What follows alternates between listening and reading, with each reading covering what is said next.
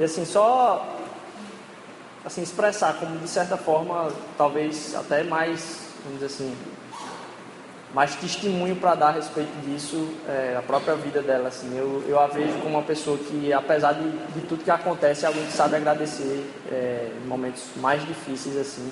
Então acredito que Deus vai falar muito é, na tarde de hoje. É uma pessoa que me inspira nesse, nesse âmbito também da gratidão na, na vida da gente. E assim, acho que quem conhece ela também pode expressar a mesma coisa. Eu queria que a gente orasse pela vida dela nesse momento, que Deus possa estar usando. Senhor Deus, eu te agradeço porque ah, a gente já pôde cantar tanta coisa aqui ao Senhor, Pai. E nesse momento também, Senhor Deus, possa ser um momento de expressão de adoração a Ti. A gente está com o coração aberto para ouvir a Tua palavra. Senhor Deus, usa paloma. Nos, nos abençoa também com a gente ser confrontado com a verdade. Em nome de Jesus, amém. Vou baixar um pouquinho. Você prefere ele solto? Boa noite. Mas eu não estava nervosa não, mas agora eu fiquei.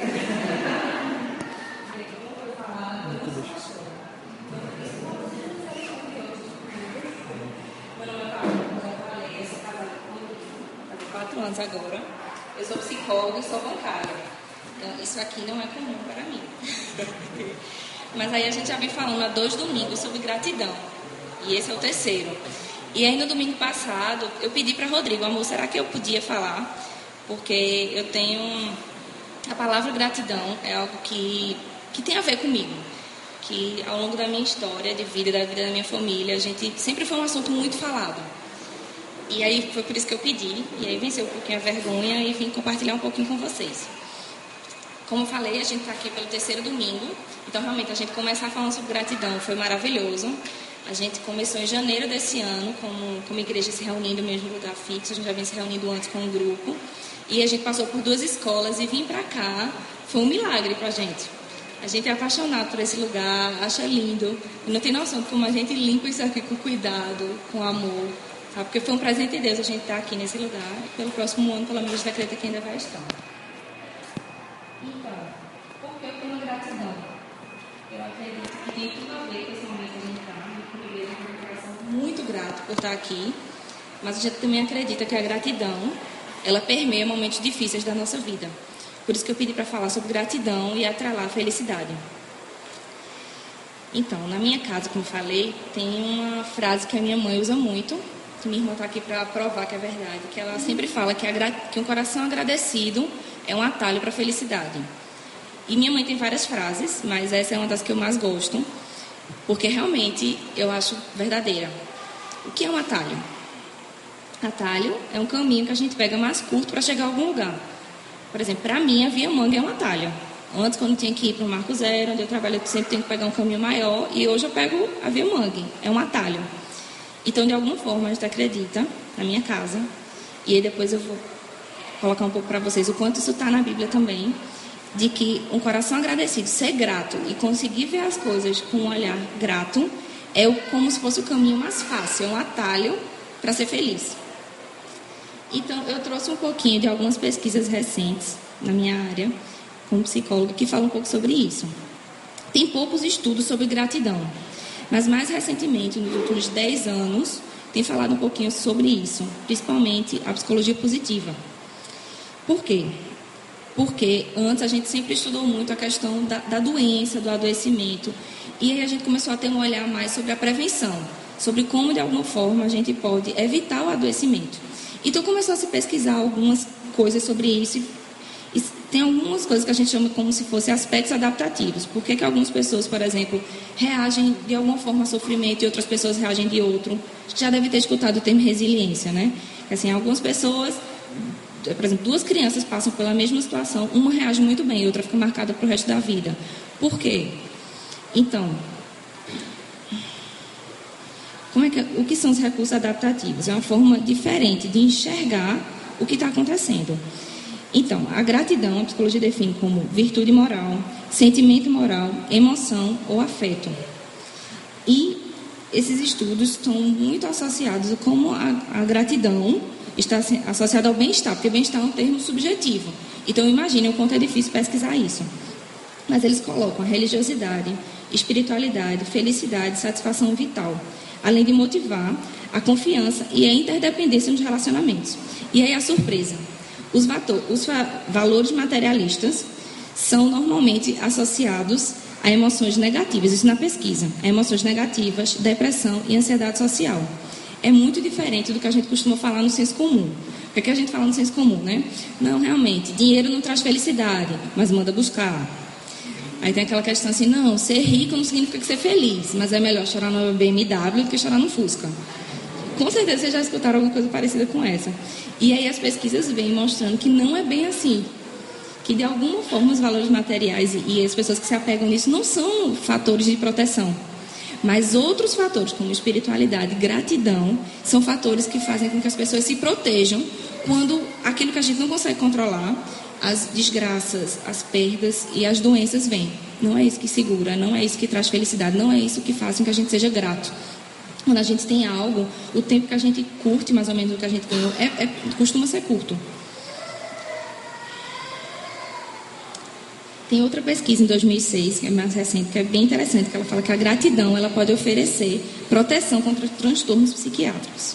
Imagina, ser grato, então, o que eu estou falando aqui não é bobagem, está cada vez mais provado que não é a situação, é o coração.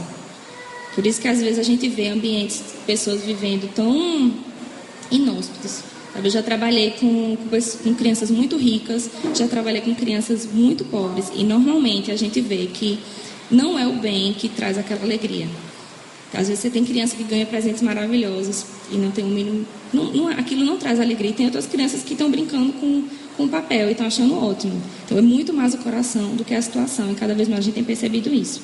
E agora eu queria pedir a ajuda de Lucas distribuir uns papeizinhos e algumas canetas. Quem tiver caneta na bolsa, não trouxe o suficiente poder ajudar. Mas eu queria que vocês lembrassem agora de duas razões para ser grato, que aconteceram ao longo da vida de vocês, ou essa semana, ou, ou ao longo da trajetória. Duas coisas, para a gente começar a exercitar. Duas coisas que você pode ser grato por isso.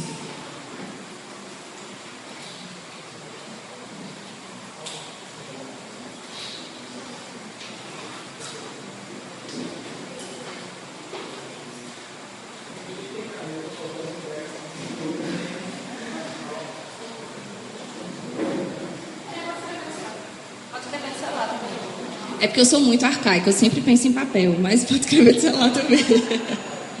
Obrigada, amor.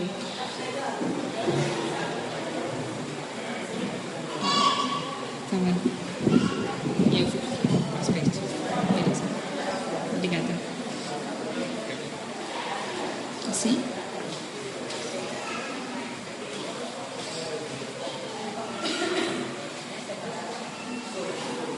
Isso, duas razões para ser grato.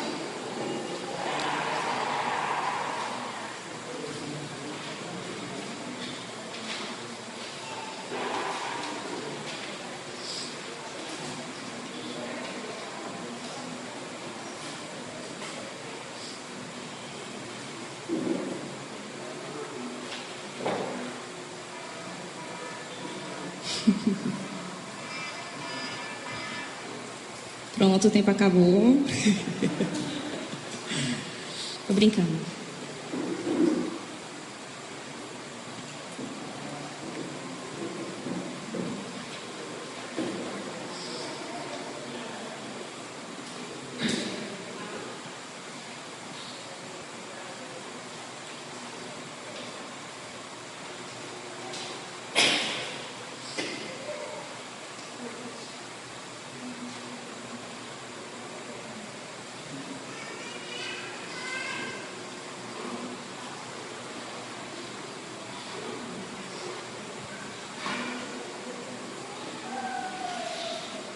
Parece que não é muito fácil, né? Duas coisinhas só.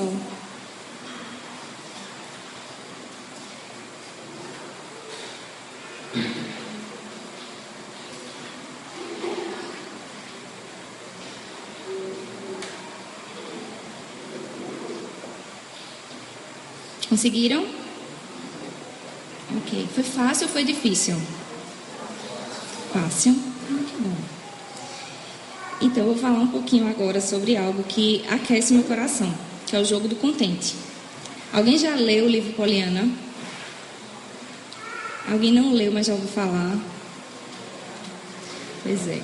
Eu trouxe para provar. Isso, foi, isso é o meu. 1995. Eu era da quinta série. e eu leio o livro uma vez por ano. Toda vez que eu vou ficando muito ranzinza, eu leio de novo, porque é um livro que tem muito impacto sobre a minha vida. Eu achei ele um pouco parecido com O Pequeno Príncipe.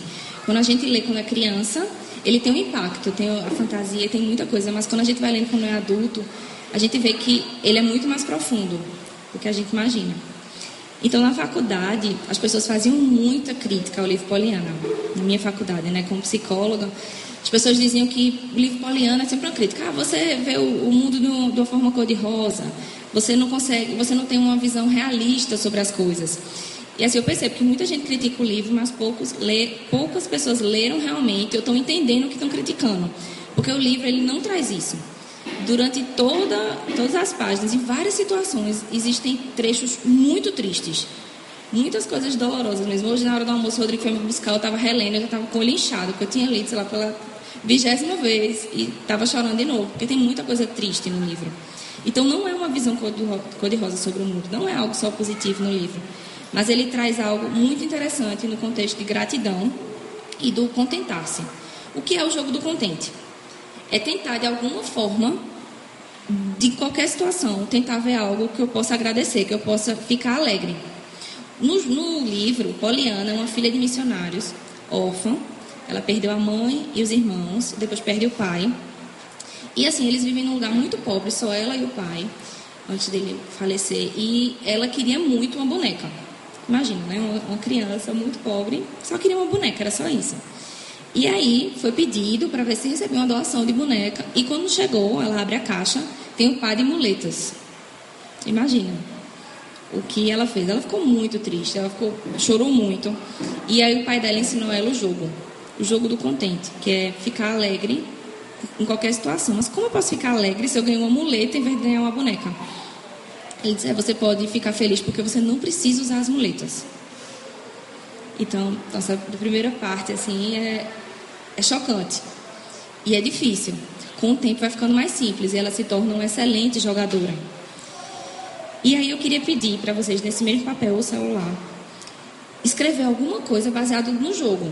Algo que você pode ser grato, mas em alguma situação difícil que aconteceu, como a de Poliana. Você viu, você recebeu algum presente da vida, de alguma forma, e não era bem o que você queria. E depois você entendeu que podia ser grato por aquilo. Essa é fácil, né? Não é. Tem que pensar um pouquinho.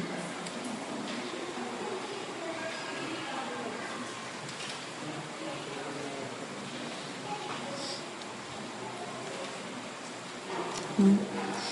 Diz assim, é como como a gente pode ser grato por alguma coisa? Por exemplo, eu, eu reprovei no vestibular, num curso, e aí quando foi no outro ano, eu, entendi, eu tentei outro curso, e eu entendi claramente que não era aquilo, então eu fiquei grato por ter reprovado. Porque se eu tivesse passado, eu não estaria fazendo o que eu realmente queria. Então, alguma coisa que a princípio não foi boa, mas depois eu entendi, não, isso é legal, e fiquei, fiquei grata, fiquei feliz por isso. Difícil, né?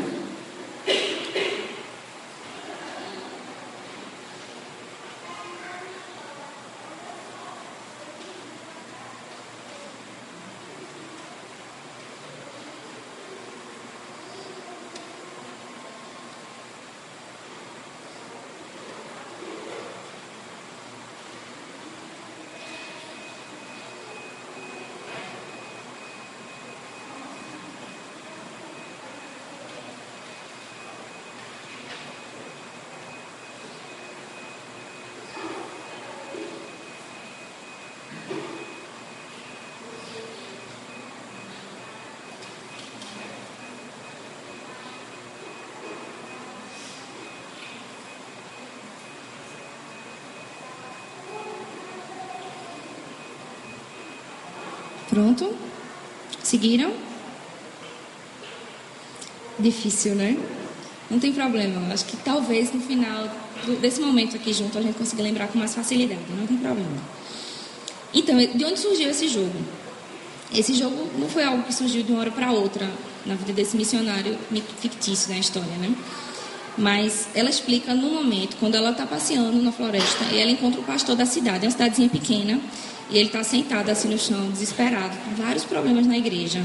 É, uma pessoa no, no, coro tinha desafinado, então ninguém mais queria cantar. Dois, duas pessoas importantes na, igreja resolveram brigar. Tava uma situação, e ele estava assim pensando, meu Deus o que, que eu vou fazer com esse povo dessa igreja? E ele pensando, e aí quando ela passa, ela diz, assim, como eu conheço esse olhar, meu pai também tinha esse olhar às vezes. E aí ela fala que o senhor gosta de ser pastor? Aí ele fica meio assim. Aí ele, às vezes sim, às vezes não. E ela fala, é meu pai respondia que ele não conseguiria continuar sendo pastor se não fossem os trechos, os textos alegres. Aí ele pergunta, como assim os textos alegres? Aí ela explica que quando o pai dela ficou doente uma certa vez, ficou muito tempo de cama, ele decidiu que ia ver na Bíblia lugares onde podia, onde tinha o texto. Quando tinha parte que dizia alegrai-vos, é, contentar-se, re, é, rejubila-se no Senhor, regozija-se. Todos esses trechos que de alguma forma Deus dava ordem, ficar feliz. E aí ele encontrou, adivinha quantos textos? Chutem. Mais de 300. Mais de 500. Obrigada, tio. Quem dá mais? 800 trechos. Ele encontrou 800 trechos na Bíblia que falam alegrai-vos, regozijai-vos, em que Deus de alguma forma manda que a gente se alegre. Vocês acham que Deus ia mandar a gente se alegrar se ele não desse algum motivo? Seria uma ordem meio infundada, né? Fiquem felizes, alegres, se ele não desse motivo para isso real. E aí ele fala que, ela fala que meu pai disse que eu tinha, que comece, depois que descobriu esses trechos alegres, ele reagiu diferente à igreja. Ele reagiu diferente a ser pastor. E ele teve vergonha do tempo que foi triste. E aí quando eu li hoje de manhã, eu conversei com Deus assim, assim, eu realmente eu tenho vergonha também do, de algumas situações que eu fiquei triste. Entendam, não é não vou ficar triste de jeito nenhum, não vou sentir raiva. Eu sinto isso, e sinto muito, e muitas vezes. Meu marido sabe que até raiva eu sinto até demais, com essa cara de calminha, mas eu não sou muito calma. E não é não sentir, é não deixar que isso domine a gente. Eu posso ficar triste, mas eu deixar que essa tristeza me domine, eu posso sentir raiva. Mas eu não posso deixar que essa raiva me domine, porque eu tenho um motivo para me alegrar. O tempo de vida é muito curto para eu ser dominada só pelos outros sentimentos, que não fazem bem. É, pode até ser que, vocês perguntam, né? Ser grato em momentos que está tudo sendo bom, que está tudo dando certo, é fácil. Nos momentos difíceis, como eu tinha pedido anteriormente, alguma coisa que foi difícil e, ser, e você ser grato por isso. É bem mais difícil, não é só pedir um e mesmo assim a maior parte das pessoas ainda está pensando sobre. E aí tem, tem muita coisa que a gente também pode se alegrar em momentos difíceis. Por exemplo, saudade das pessoas que já foram embora. Domingo que vem é dia dos pais. Acho que é o terceiro ano que meu pai foi embora. Imagina, dia dos pais para a gente não é fácil. E eu me alegro, eu me esforcei um pouco para tentar descobrir o que é que eu podia me alegrar. Eu me alegro porque se eu sinto falta do meu pai, é porque meu pai foi um excelente pai é justo que eu tenha saudade dele. Eu posso me alegrar no tempo maravilhoso que eu desfrutei. Ou até meu pai mesmo, o pai dele faleceu quando ele era muito pequeno. Então eu ainda pude usufruir da presença do meu pai por mais de 25 anos. Meu pai só pôde usufruir do pai dele por 5. Então eu fiquei alegre por isso também, porque Deus me presenteou. Me presenteou por ver meu pai mudando em várias situações, mudando para melhor, se aproximando de Deus. Então eu me alegro nisso. Não vai ser fácil o dia dos pais, não. Normalmente eu não gosto de sair de casa. Mas eu tenho um motivo para me alegrar. Eu só tive que jogar o jogo, eu tive que descobrir alguma coisa que eu pudesse me alegrar. Em 2 Coríntios 12, 9, vamos lá abrir.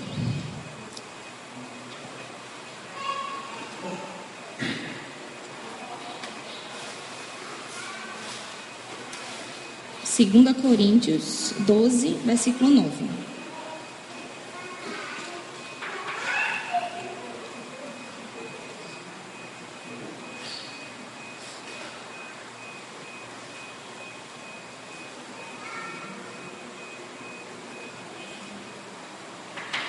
Posso ler? 2 Coríntios 12, versículo 9. Mas ele me disse: Minha graça é suficiente a você, pois o meu poder se aperfeiçoa na fraqueza. Esse versículo eu uso como se fosse uma carta no baralho coringa. Quando eu não consigo jogar o jogo, eu não consigo descobrir alguma coisa que eu possa ficar feliz, eu posso ficar feliz pela presença de Deus. Eu posso ficar feliz porque a graça dele basta, porque o relacionamento com ele é algo que me preenche. Então, esse é um versículo, estou até compartilhando com vocês o meu coringa, é uma coisa bem pessoal. Mas é esse versículo.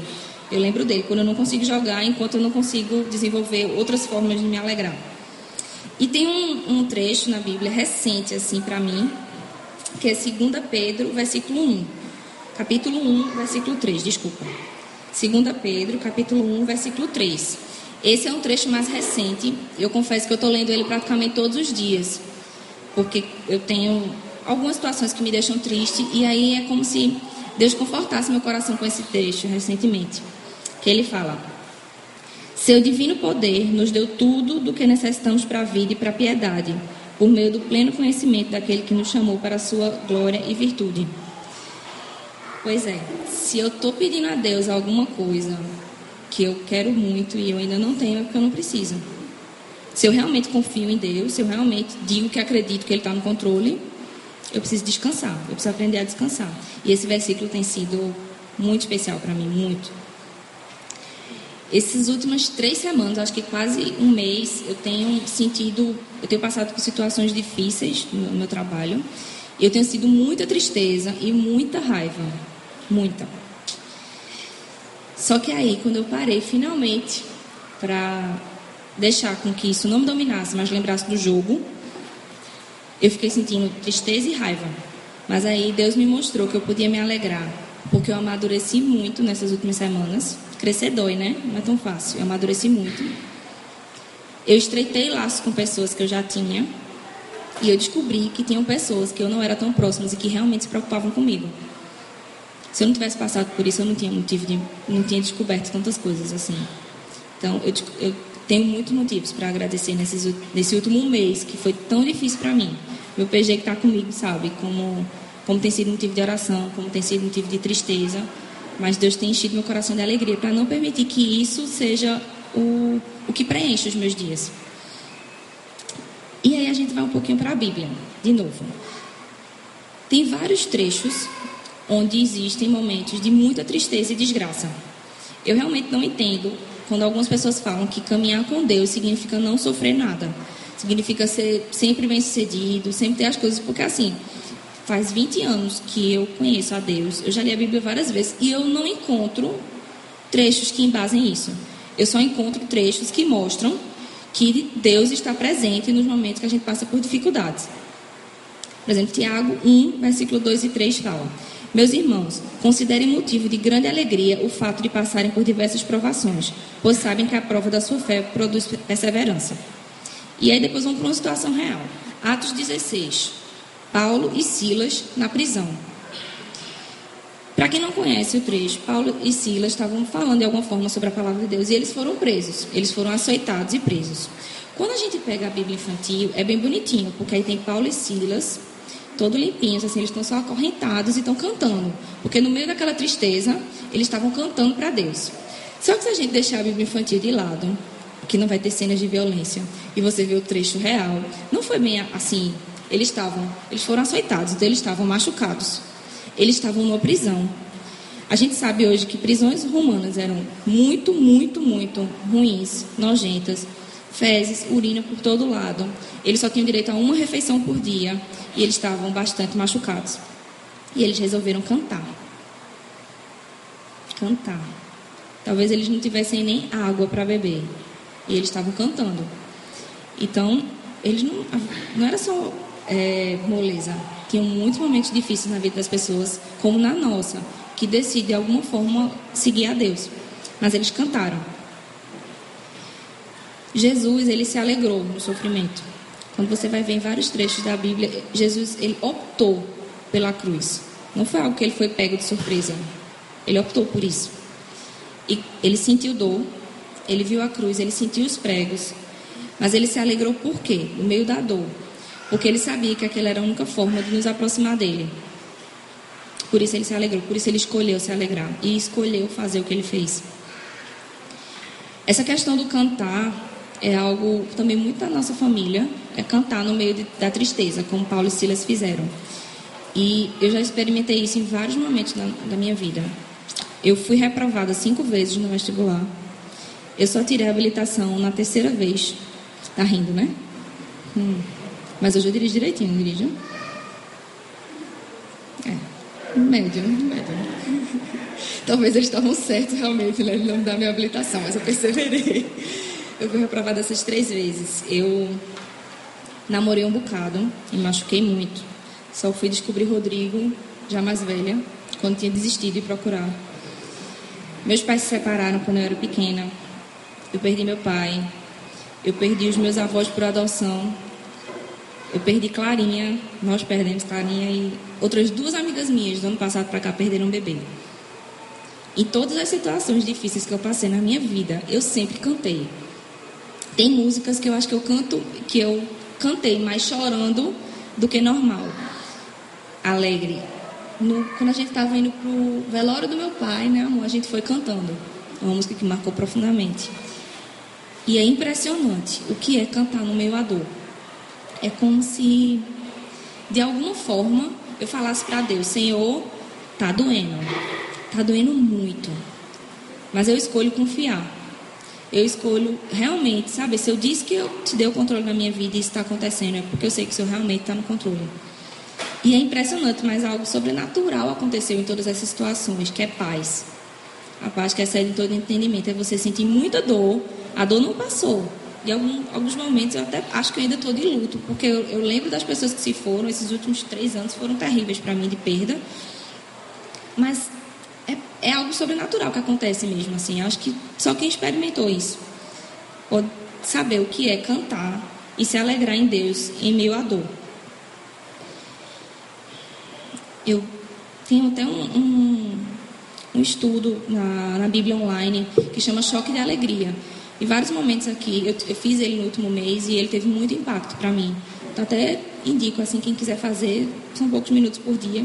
E tem um trechozinho de um dos dias que fala assim, que a alegria não é uma resposta natural à vida, mas é uma resposta sobrenatural à vida. Eu vou repetir, a alegria não é uma resposta natural à vida, mas é uma resposta sobrenatural à vida. Vocês já perceberam que quando a gente fala de sentimentos, parece tudo ser muito subjetivo? Mas eu percebo que muita coisa é bem objetiva e são decisões que a gente toma. A gente decide em várias situações se a gente vai se alegrar ou não, se a gente vai deixar que a tristeza domine ou não. Eu não estou falando quando a pessoa está deprimida ou está doente. Isso é outra situação. Mas estou falando que quando a gente não está adoecida, a gente não está em depressão outras situações, a gente pode escolher. A gente realmente tem o direito de, de escolher. E aí lá em Gálatas 5, 22, traz que a alegria é um fruto do Espírito. E se é um fruto no Espírito, imagina, eu decido de alguma forma que eu quero caminhar com Deus e a partir disso o Espírito Santo vem morar dentro do meu coração e eu produzo frutos. E a alegria é um desses frutos. Se eu produzo, isso é porque o próprio Deus é alegria. E a gente pensa tanto assim, né? Que o que significa tornar-se cristão? Tornar-se cristão é eu vou parar de beber, eu vou parar pra ir, de ir para farra. A gente só foca muito nisso, né? O que é que o cristão não faz? E é impressionante como tornar-se cristão é, é como se de alguma forma entender o propósito da vida, é entender que Deus se importa e que Ele quer caminhar com a gente. E as outras coisas Ele vai nos aproximando dele para o resto da vida. Ele está muito mais preocupado no nosso coração do que com o que a gente está vestido, o tamanho da roupa que a gente está vestido, o que a gente faz. Deus está muito mais preocupado com o nosso coração. E é nisso que eu acho tão fantástico, sabe? De Deus, dele ser alegre e dele se importar, de querer também que a gente seja alegre. É um processo até o fim da nossa vida. E o único lugar que a gente pode encontrar essa alegria verdadeira realmente é nele, porque ele é a própria alegria. O Salmo 16, 11 fala: Tu me farás conhecer a vereda da vida, a alegria plena da tua presença, eterno prazer à tua direita. Esse é mais um dos segredos escondidos, dos tantos segredos escondidos na Bíblia, que a alegria está nele, porque ele é a própria alegria. Outra coisa que eu acho fantástica em Deus é que ele consegue transformar de alguma forma mal em bem. Não é porque Deus queira que a gente sofra, não era esse o plano inicial, quando a gente vai ver no livro de Gênesis. Mas ele consegue transformar mal em bem, ele consegue fazer com que pessoas que passaram por situações tão difíceis, eu vejo, por exemplo, pessoas que passaram por uma agressão física, se tornando a pessoa que ajuda outras pessoas a viverem com isso. E tantas vezes a gente vê pessoas, por exemplo, que tiveram dificuldade na linguagem e se tornam pessoas que se levantam para ajudar outras, que têm tantas outras situações, de coisas terríveis que aconteceram na nossa vida, até mesmo de quem nós somos, e a gente pode ajudar outras pessoas. E é, eu acredito que isso é impossível sem Deus. Lewis fala que é um dever cristão para todos que sejam tão alegres como eles possam ser. Então, é como se de alguma forma é obrigação nossa como cristão ser alegre, ser um povo feliz. O meu antigo pastor falava que o povo cristão é o povo mais feliz da terra. E eu acredito nisso. A gente tem momentos de tristeza, mas a nossa natureza é ser alegre, porque é nisso que Deus. Tá? E o segredo, para mim, é a gratidão. É encontrar no meio de todas essas situações algo para ser grato. Quando Deus fala para a gente se, se alegrar, obedecendo, obedecendo e procurando formas para isso. Estamos cuidando mais da gente do que a gente imagina. Eu já conversei com várias pessoas e tem vários trechos na Bíblia né, que a gente fica confuso. Mas por que Deus está mandando isso? Parece que Deus não quer que a gente seja feliz. Né? E é tanta restrição, é tanta coisa. E a gente vê várias vezes ao longo da Bíblia que muita coisa que Deus orienta a gente a não fazer é para preservar a gente de se machucar. É para preservar a gente de se magoar. É para proteger. Como um pai protege os filhos. Nós achamos que Deus é chato, mas Deus é alegre, Ele quer que a gente seja feliz. Porque Ele é a própria felicidade. Jesus Cristo é a própria felicidade. E aí eu queria fazer um desafio para vocês. Quantos anos você tem? Não precisa dizer em voz alta. Eu tenho 31. E eu desafio vocês a construir um memorial de acordo com a idade de vocês. De parar um tempo ao longo da semana e encontrar. Eu vou encontrar 31 formas de ser grata. 31 formas que eu posso me apegar e construir em momentos de dificuldade. Eu me lembrar das coisas que eu sou grata. Essa semana, no meio de tanta dor, acho que foi um dos foi a semana que talvez mais apareceram coisas para eu ser grata. Foi essa semana. E eu falei da, da Bíblia online, vale a pena esse estudo. E eu também queria agradecer, eu sou muito grata pela oportunidade de poder compartilhar com vocês, já que foi eu que pedi mesmo para estar aqui e poder compartilhar um pouco do, acho que do segredo que eu e a minha família encontramos de estar contentes é se alegrar no Senhor. Eu sou grata pela oportunidade, agradeço muito. E eu queria orar com vocês agora. Vamos fechar os olhos. Querido Deus, eu, nós somos gratos, Senhor, pela oportunidade de estar aqui hoje, porque a gente nunca vem para um, um local ou vai para qualquer lugar à toa. Deus, nós somos gratos porque o Senhor mandou o teu filho Jesus para morrer naquela cruz para que a gente possa entender o que significa amor de verdade, aquele que se sacrifica por outras pessoas. Deus, a gente é grato por tantas situações dolorosas, às vezes, que a gente passou da, na nossa vida, mas se serve de alguma forma para nos aproximar do Senhor, já é motivo da gente estar alegre. Deus, eu te agradeço por cada uma das pessoas que está aqui. Te agradeço, Deus, porque o Senhor se faz presente, porque o Senhor está aqui nesse momento, porque o Senhor se importa, Deus. Isso foi o que mais me, me fez querer conhecer a Ti. É porque o Senhor se importa. O Senhor não é um cara distante que não está nem aí com o que está acontecendo lá embaixo. Não, o Senhor está aqui. O Senhor não está nem longe. O Senhor está perto. Em nome de Jesus, a gente te agradece. Faz com que durante a nossa semana a gente possa lembrar um pouco do que a gente compartilhou aqui, do que eu compartilhei um pouco da minha história sobre ser grato e de como isso é um atalho para ser feliz.